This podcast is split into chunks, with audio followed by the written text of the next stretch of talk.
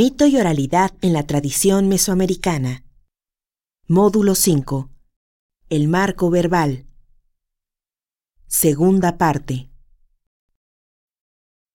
Seguimos entonces con un problema. ¿Qué es lo literario? También un problema bastante grave. Por literario pudiera entenderse aquello que tiene una composición armónica, bella, pero un momento. Las obras de arte, porque es una obra de arte, la obra de arte, ¿quién determina que sea obra de arte? ¿Cómo determina que sea obra de arte? La obra en sí tiene elementos especiales que la convierten en artística?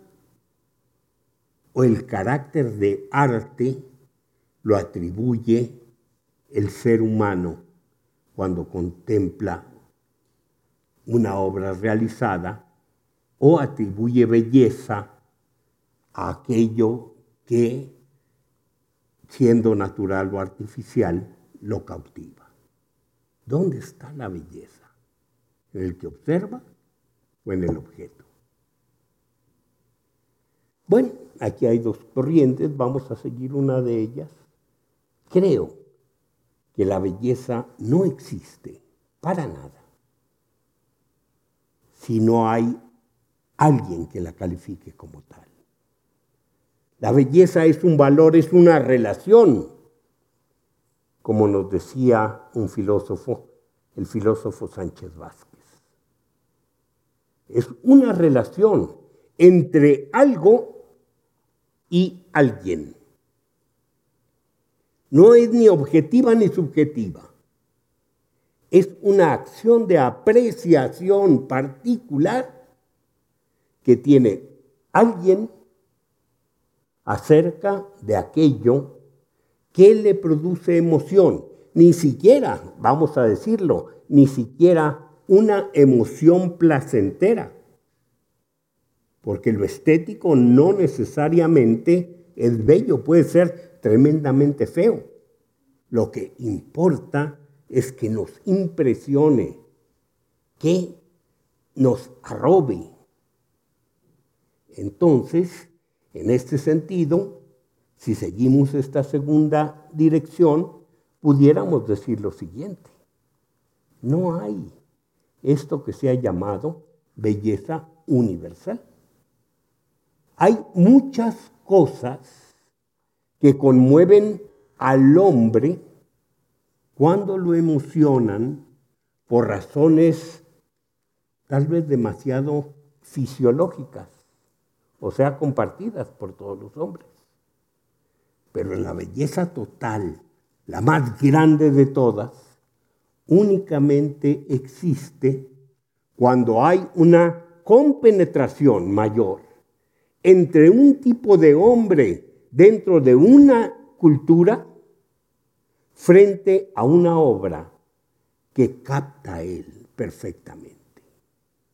Es más, pueden existir obras, por ejemplo, Coatlicue, la escultura que tenemos en el Museo Nacional de Antropología, si alguien se para frente de aquella obra, puede considerarla horrible. Si alguien se para frente a aquella obra, puede considerarla muy hermosa. Y sin embargo, ninguno de estos dos sentimientos actuales pueden llegar a la profundidad estética que tenía alguien creyente de una religión en la que Coatlico era la madre de los dioses y que entendía, si no todos, una buena parte de ese simbolismo que en armonía le estaba diciendo mucho de lo que ya no se dice al presente. Entonces, si nos colocamos en esta posición, ¿quién calificará la obra de arte? Toda colectividad toda, pero toda colectividad que tenga un principio particular para calificar su emoción.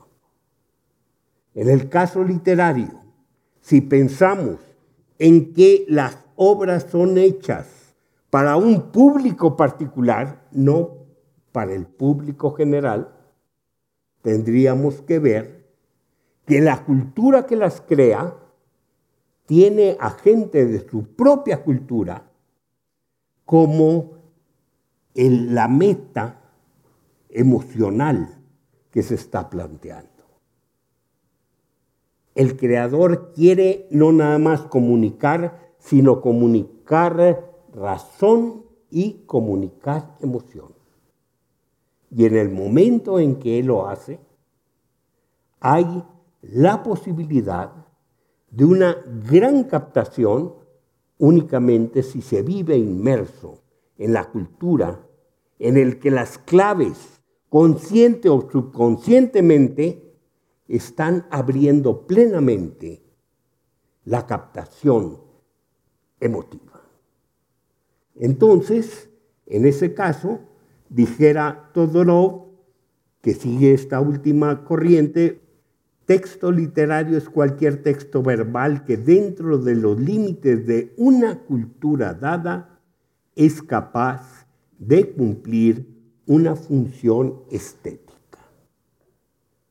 Pudiéramos agregar, para que se comprenda mejor, es literario un texto reconocido socialmente por sus valores estéticos, al punto de ser considerado digno de quedar cristalizado en su forma oral o en su forma escrita. O sea, literatura se refiere a texto. Si es oral, si es escrito, no importa.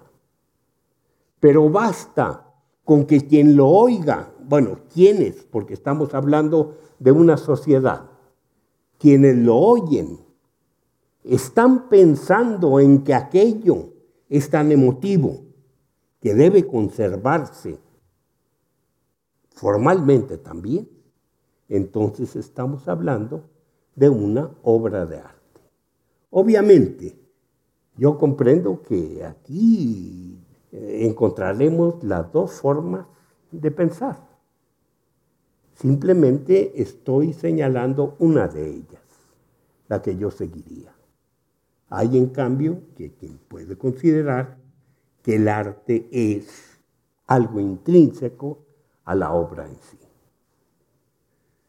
Vamos con un problema. Si es literario, tenemos que penetrar en el campo de la taxonomía. ¿Por qué? Porque es bueno pensar cuáles son las características particulares que deben existir en la emisión y en la comprensión de un mensaje para entender mejor aquello que se está diciendo. Entonces, hay dos corrientes, una antigua, otra actual. En un tiempo se hablaba de género como algo que era tremendamente normativo y perceptivo. Lírico, épico, dramático. Esto sale de la literatura griega. ¿Queremos hacer otro? No, no, estos son los tres que existen. Y cada uno tiene que ser así. Podemos mezclar, no, no, no, está prohibido. No se mezcle lo lírico con lo épico ni con lo dramático. Son cosas totalmente diferentes. Y estas son las reglas y así debes trabajar. Entonces, es normativo y es preceptivo. Y si alguien hace una cosa diferente, digamos lo melodramático, bueno, al final de cuentas se acepta, pero como una cosa inferior. ¿Por qué? No cumple bien la preceptiva. En cambio ahora ya los criterios son totalmente distintos. Los géneros son descriptivos, se dice este es el género y estas son sus características. Pero vamos a lo mismo que habíamos dicho. Si estamos hablando de distintas tradiciones, obviamente cada tradición tendrá su tradición literaria y cada una de ellas hará sus géneros. Y aquí es donde hay problemas tremendamente graves en el campo de la antropología. ¿Qué es lo que hace un antropólogo con la taxativa ya existente en una tradición dada? El género existe si se le denomina o no se le denomina, eso es lo de menos. Alguien se hace en género sin necesidad de ser conscientes de estar haciendo géneros. Son costumbres, son eh, planes inconscientes para tratar de lograr una comprensión mayor. Entonces, tendríamos que ver que cada cultura puede definir sus géneros. Y entonces algunos antropólogos eligen inmediatamente ir a los criterios normativos indígenas para hacer los suyos. Y otros, en cambio, dicen, me pondría yo en el lugar este, hay que conocer a fondo los criterios indígenas de taxonomía, pero no para aceptarlos acríticamente, sino como parte del conocimiento de aquel objeto que estudiamos y sobre él hacer nuestros propios criterios de clasificación. Son dos posiciones distintas. Y yo les digo por qué no seguiría yo la primera. Cuando se estudia el estilo mítico de los dos chiles, se nos habla en el sentido de la palabra sagrada que fue transmitida a los primeros padres para que ellos la siguieran repitiendo a todos los hijos, a las siguientes generaciones. Preciosa definición, me da a entender precisamente qué entienden los huicholes por mito. Pero llega un problema. Yo no creo en el principio del mundo, el principio del mundo como creación. Yo no creo en los dioses de donde yo no puedo aceptar esa taxonomía. No me sirve. ¿Por qué? Porque la taxonomía también es parte de mi cajón teórico. Y no puedo hacer un cajón teórico con parches. Tengo que hacerlo coherente. Entonces yo me entero de cómo dicen ellos que es el mito y luego yo tendré la obligación de con ese elemento también tratar de hacer mi propia definición taxonómica. Entonces, ¿cómo vamos a entender entonces el género? Yo propongo que tomemos en cuenta que el género es una clase particular en un sistema taxonómico dado que ordena las obras literarias tomando como criterios los criterios semánticos, sintácticos, fónicos, discursivos, formales, contextuales, situacionales y afines. O sea, un montón de criterios especiales. No puedo yo hacer un cuento con un modelo de novela. Digo, lo puedo hacer, pero no surge una narración eficaz en el sentido de que no alcanza a comunicar lo que yo quiero. Yo no puedo hacer una película con un modelo policíaco si yo quiero hacer algo romántico. Sale, pero sale algo que simplemente no sigue los lineamientos que preparan a quien escucha o a quien ve de lo que se le está diciendo. Dijéramos, el género es como un sintonizador.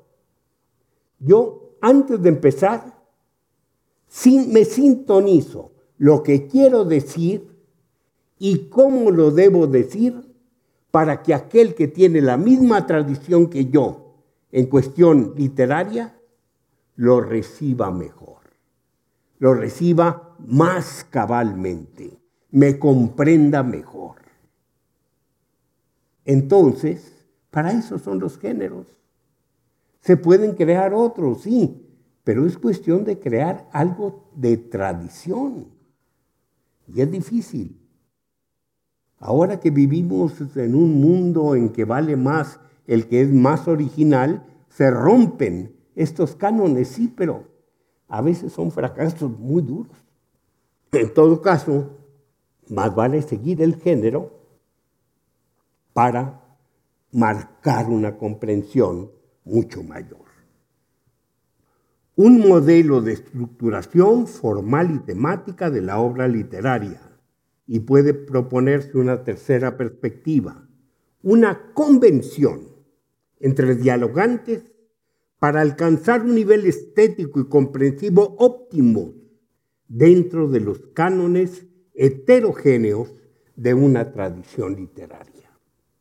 Entonces, vamos viendo que el género es una convención social, entendiendo por convención todo entendimiento o percepción, norma o práctica admitida expresa o tácitamente en forma consciente o inconsciente que corresponde a una costumbre socializada. Si entendemos por esto convención, el género es una de tantas convenciones que vivimos cotidianamente.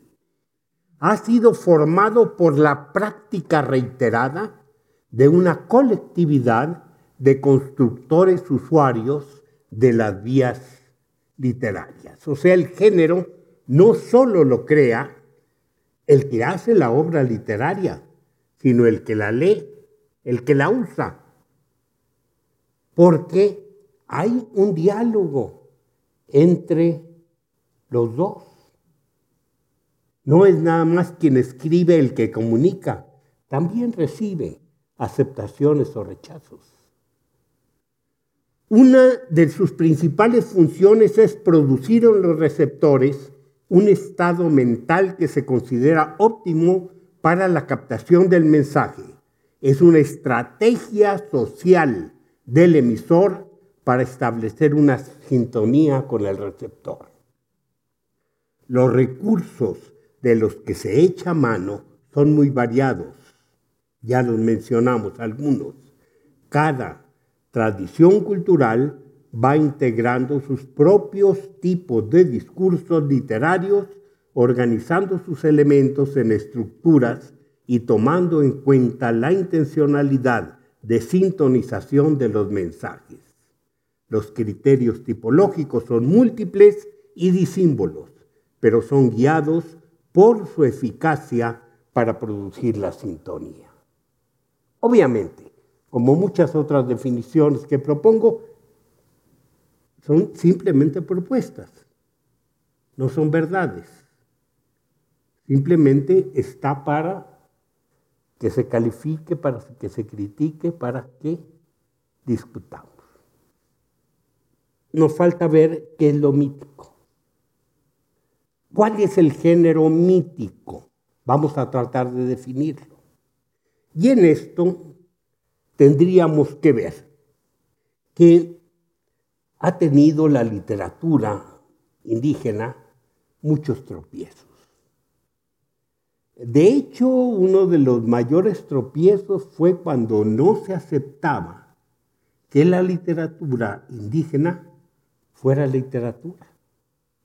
Y hay un pleito bastante intenso en, en los diarios entre Ángel María Garibay K y precisamente Vasconcelos. Y uno de los eh, argumentos de Vasconcelos fue literatura deriva de letra. Si no hay una escritura, una verdadera escritura, no puede haber literatura. ¿Por qué? Bueno, la que proponía precisamente Garibay era la literatura náhuatl. Los nahuas antiguamente, pues no se puede decir que tuvieron una verdadera escritura si entendemos por escritura todo paso a través de la lengua. El registro que hacían ellos de las ideas era simplemente un registro que se podía leer desde cualquier lengua que se hablara, precisamente porque no pasaba por el tamiz de la verbalización. Si pienso casa, escribo casa pintando una casa y todo el mundo me va a entender casa, bueno, si conoce mi estilo de dibujar desde cualquier idioma que sea. Entonces Garibay le dijo, bueno, lo más importante no es precisamente el vehículo. Está hablando simplemente del vehículo, cómo se registra. Aquí lo más importante es precisamente la palabra. No desconocía a Garibay que entre la literatura oral y la literatura escrita hay mucha diferencia. ¿Sí? Pero las dos son literaturas. Una necesita unos recursos, otra otros. Pero las dos son literaturas. Entonces, con lo que acabó, creo, la discusión fue cuando le dijo. Obviamente sabemos que Vasconcelos estudiaba la literatura sánscrita. Le dijo, ¿usted cree que la literatura sánscrita empezó con el sánscrito como sistema gráfico o fue anterior? ¿Qué vamos a decir de la Ilíada? La Ilíada tenía incluso que ser aprendida en partes por esclavos. Y se les convocaba a ver tú canto número tanto, ven aquí a recitarte. Y llegaba el esclavo ese que sabía todo ese canto y era el que recitaba. ¿Y la Biblia? ¿Se escribió la Biblia desde un principio? Pues no. La Biblia no es literatura. Entonces ya esto más o menos terminó un poco la discusión, aunque a Garibay, que fue propiamente el que roturó el camino de la apreciación de la literatura indígena, le fue muy, muy costoso, porque tuvo que convencer que aquello era verdaderamente literario.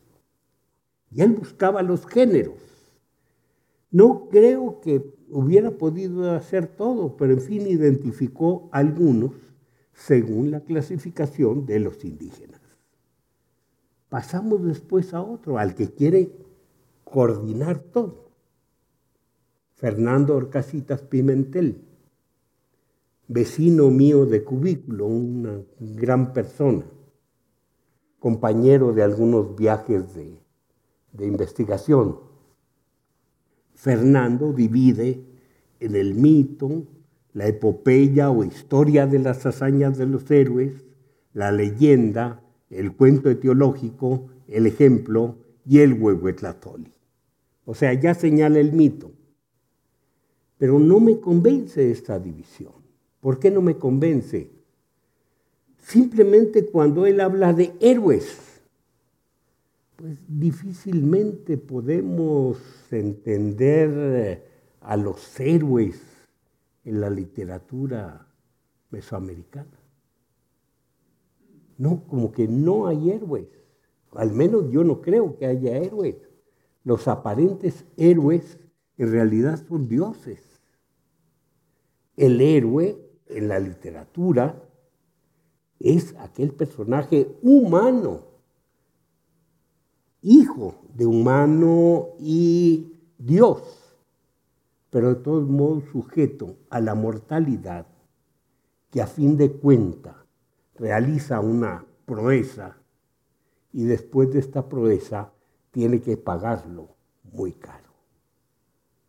Dijéramos que vamos a entender con la literatura heroica la constitución de modelos para decir, inspírate en este hombre para obrar.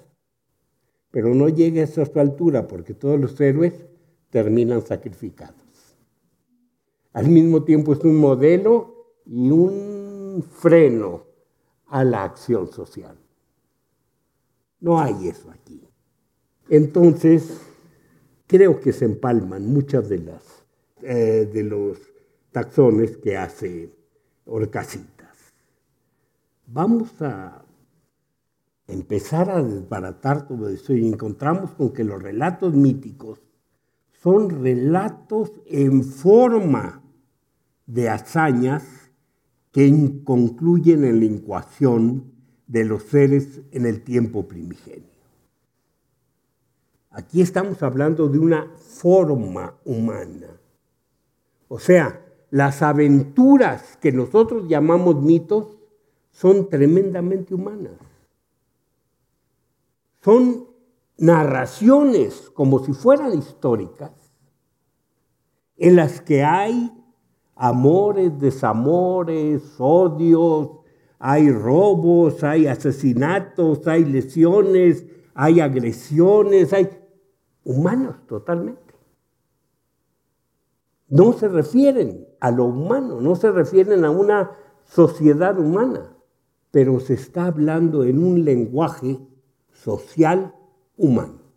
¿Para qué? Para que tengan una atracción mayor, para que tengan una memorización mayor, para que tengan una posibilidad de emocionar tanto al que lo dice como a quien lo escucha.